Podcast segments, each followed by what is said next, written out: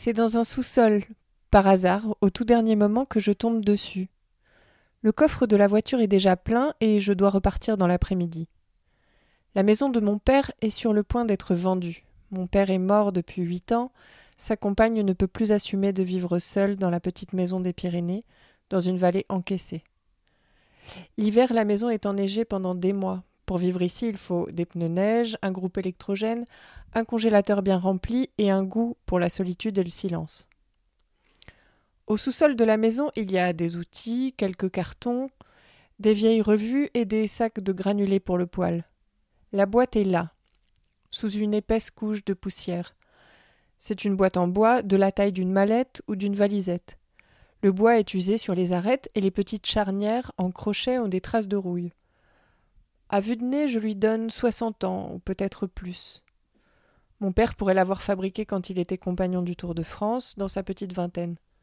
À moins que ça ne soit son propre père qui l'ait faite, et dans ce cas, elle a quatre-vingts ans ou peut-être cent ans. J'essuie rapidement le dessus avec un chiffon et je l'ouvre. À l'intérieur de la boîte, il y a un plateau et des casiers en dessous, quelques objets familiaux, un missel, un fil à plomb, une petite boussole. Et puis des vieux papiers humides dont l'odeur de moisi me gratte la gorge et me fait tousser. Je comprends rapidement que c'est la boîte des souvenirs de deux générations, probablement collectés par mon père. Certains de ces objets lui appartenaient et d'autres étaient à ses parents. Pour faire état de mes trouvailles, je sors à la lumière du jour et je pose la boîte sur la table en plastique de la terrasse. J'inspecte, je détaille, j'ouvre les enveloppes et je déchiffre les lettres aux écritures penchées. J'examine les photos anciennes de gens que je ne connais pas, je reconnais un médaillon et un petit outil de menuiserie de mon père, un petit outil que j'ai déjà vu. Une liasse de papier est retenue par un élastique. Quand j'y touche, l'élastique se casse en laissant une trace orangée sur les feuilles qu'il retenait ensemble. Là, dans une petite enveloppe à part, je trouve une photo du pape Pie XII datant de 1950 et deux petites coupures de presse, deux encarts découpés dans un journal. Elles ont toutes les deux le même format, chaque fois une photo et une légende. La première coupure, c'est la photo d'un militaire en uniforme. En contre-plongée, la tête légèrement tournée vers la droite, les sourcils broussailleux sous un képi de haut gradé. L'homme a l'air tendu, sur ses gardes. La légende indique qu'il s'agit de l'ex-général Gardy. Sous la deuxième photo, un autre militaire regarde droit devant lui, la main gauche derrière la nuque. On ne sait pas s'il salue ou s'il se gratte. On dirait une photo volée. Là, on peut lire la mention l'ex-capitaine Ferrandi, aide de camp de Salan, arrêté vendredi à Alger en même temps que l'ex-général. J'abandonne un instant la boîte pour mon ordinateur. Je trouve rapidement que les deux hommes, Gardy et Ferrandi, sont des militaires de l'OAS, l'organisation armée secrète. L'OAS, c'est une organisation clandestine française d'extrême droite créée en 1961 pour empêcher la tenue des négociations d'Évian post-guerre d'Algérie et pour maintenir l'Algérie sous le joug de la colonisation française par tous les moyens. Sylvie Thénault est directrice de recherche au CNRS. Cette organisation, elle commet des attentats. Elle tue, par exemple, le commissaire Gavouri, qui est un commissaire envoyé de métropole à Alger pour démanteler l'OAS. Il est assassiné. Euh, elle tue pendant l'année 62 de façon extrêmement violente. Hein.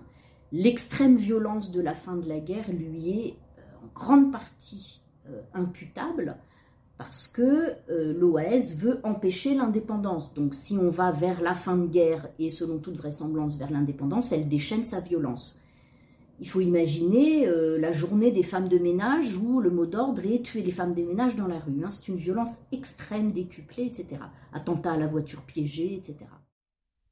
Je regarde longuement les deux coupures de presse, je remarque qu'elles ont exactement la même taille que la petite icône du pape Pie XII, le pape sans doute le plus controversé de l'histoire du XXe siècle. Devenu pape en 1939, Pie XII est accusé d'être resté silencieux pendant la Seconde Guerre mondiale et de n'avoir jamais condamné explicitement les crimes des nazis, ni énoncé que les juifs avaient été victimes. Côte à côte, avec cette photo, les coupures de presse ressemblent à ces icônes de saints que vénérait ma grand-mère. En y regardant de plus près, un détail me saute au visage. Sous chacune des photos de Ferrandi et de Gardi, quelqu'un a soigneusement rayé la mention ex des titres de gradés, comme pour rétablir le grade et les lettres de noblesse des militaires. C'est un hommage secret qui leur a été rendu avec ce trait de crayon. Ce millimètre de stylo me donne immédiatement le vertige. Qui avait découpé ces photos et biffé le ex des titres de gradés? De mon père, de ses parents ou de ses frères et sœurs, personne n'est en mesure de répondre à cette question aujourd'hui. Soit ces personnes sont décédées, soit leur état de santé les empêche de transmettre les récits familiaux et la mémoire. Je continue de fouiller. Je cherche des relations avec les autres objets de la boîte, comme si ces objets pouvaient me livrer des clés pour comprendre. Sous les lettres, un autre document mentionne la guerre d'Algérie. C'est un tract, en français au-dessus et en arabe en dessous. Certains mots sont effacés. C'est un appel aux rebelles et un papier censé servir également de laisser passer. Félaga, vous qui reconnaissez qu'il n'y a plus d'espoir pour la rébellion, vous qui ne voulez pas mourir d'une mort inutile, vous qui voulez vivre en paix avec votre famille dans une Algérie nouvelle, voici comment vous pouvez vous placer sous la protection des autorités françaises. Ou bien présentez-vous au poste militaire le plus proche, l'arme à la bretelle, le canon dirigé vers le sol, en remettant ce sauf-conduit à la sentinelle, ou bien demandez à un parent ou à un ami de régler les détails de votre ralliement. Voici les garanties qui vous sont données. Dans tous les cas, vous aurez la vie sauve. Si vous avez été seulement un combattant, vous pourrez vous installer avec votre famille au lieu que vous choisirez. L'armée française vous protégera. Faites confiance à la France généreuse. Les seuls coupables sont ceux qui vous ont menti. Les Félagas, ce sont les combattants pour l'indépendance algérienne. Il s'agissait de s'adresser à eux avec ce tract pour leur proposer de rallier le courant opposé, la défense de l'Algérie française. Avec ces papiers se constitue un petit hôtel à l'Algérie française, un hommage à la colonisation. Moi qui suis aujourd'hui profondément marqué par la pensée des coloniales, il me faut surmonter mes propres appréhensions pour approcher la logique et les affects impérialistes qui prennent corps devant mes yeux. Revenons à nos deux coupures de presse. Qui sont ces deux personnes, l'ex-général Gardy et l'ex-capitaine Ferrandi? Pour le comprendre, il faut introduire un troisième personnage, Raoul Salan. Raoul Salan est un militaire, un ancien du débarquement en Provence pendant la Seconde Guerre mondiale, puis un militaire de l'Indochine. À ces titres, il devient rapidement l'officier le plus décoré de France. En avril 1961, tandis qu'il est clair que l'Algérie est sur le point de devenir indépendante, des généraux pro-Algérie française tentent un putsch. Raoul Salan les rejoint immédiatement. La tentative de putsch se solde par un échec et Raoul Salan entre dans la clandestinité. Il devient alors le chef de l'organisation terroriste OAS. L'OAS commet alors des attentats collectifs et individuels et des explosions au plastique. Les membres de l'OAS tuent en Algérie plus de 2200 personnes, plus de 70 personnes en France et font des centaines de blessés. Raoul Salan est arrêté en 1962. On écoute Élise Dangean au micro d'Europe 1 qui raconte son arrestation c'est le terme d'un an de clandestinité, d'une traque, on peut le dire, acharnée. Hein. Absolument. Après le putsch d'Alger mené un an plus tôt par Salan et trois autres généraux contre la politique algérienne de De Gaulle, Raoul Salan est condamné à mort. Il doit se cacher. On pense d'abord qu'il est en Espagne, mais c'est bien à Alger qu'il sera arrêté en bas de son immeuble.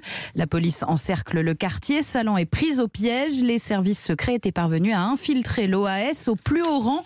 Ils réussissent donc leur opération après 13 tentatives manquées un soulagement pour le FLN, raconte à l'époque Guy Kless pour Europe 1.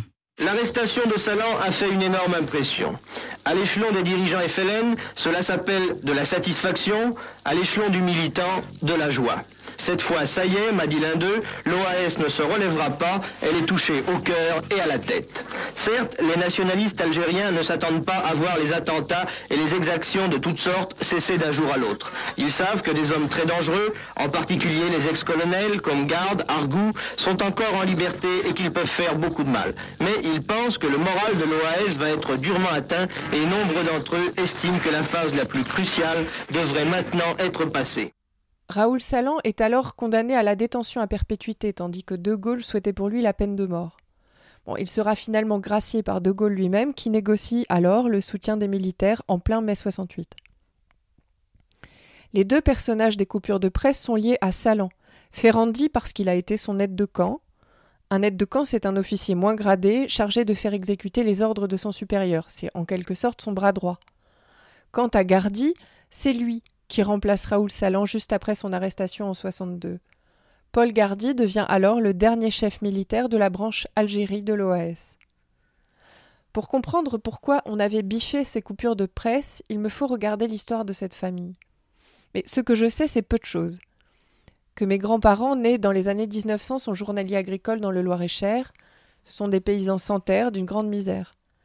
Très catholiques, d'extrême droite, ils soutiennent le mouvement nationaliste et royaliste né en même temps qu'eux, l'Action française un mouvement influencé entre autres par Maurice Barrès et Charles Maurras.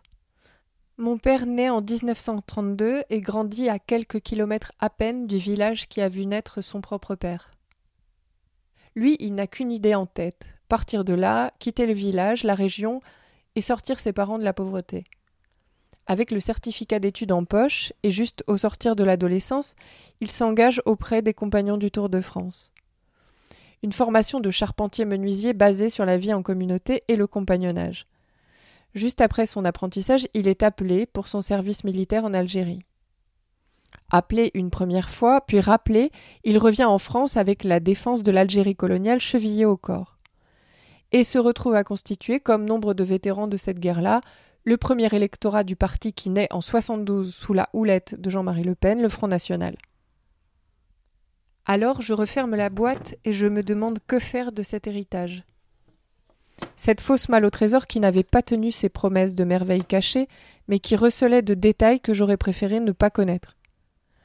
Des boîtes comme j'imagine qu'il doit y avoir dans beaucoup d'autres caves, chez beaucoup d'autres familles. Que faut-il faire désormais de cette boîte, de ce passé et de cette histoire? La refermer et la placer dans une autre cave, celle qui est en dessous de mon petit appartement parisien? La brûler en imaginant avec ce geste dérisoire qu'on se déprend du passé colonial, des histoires de famille entrecoupées et des héritages piégés et impossibles? Ou, au contraire, conserver ces objets et creuser dans la question coloniale dont on commence à peine à saisir les terribles contours et l'ampleur catastrophique des effets sur le monde? Admettre que nous vivons dans un monde post-colonial, avec des boîtes en bois impossibles à brûler.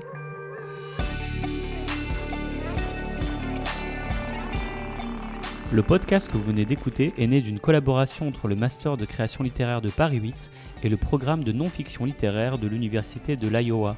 Pendant plusieurs mois, Friction a accompagné les étudiants écrivains de ces deux formations dans la réalisation de leurs projets. Une consigne simple, réaliser un podcast narratif sur le thème du sentiment d'appartenance. Nous les remercions pour leur créativité et leur implication. Merci également aux universités partenaires pour leur confiance et à l'ambassade des États-Unis à Paris pour avoir soutenu ce projet. Retrouvez tous les podcasts de Friction sur vos plateformes d'écoute en ligne et sur friction.co.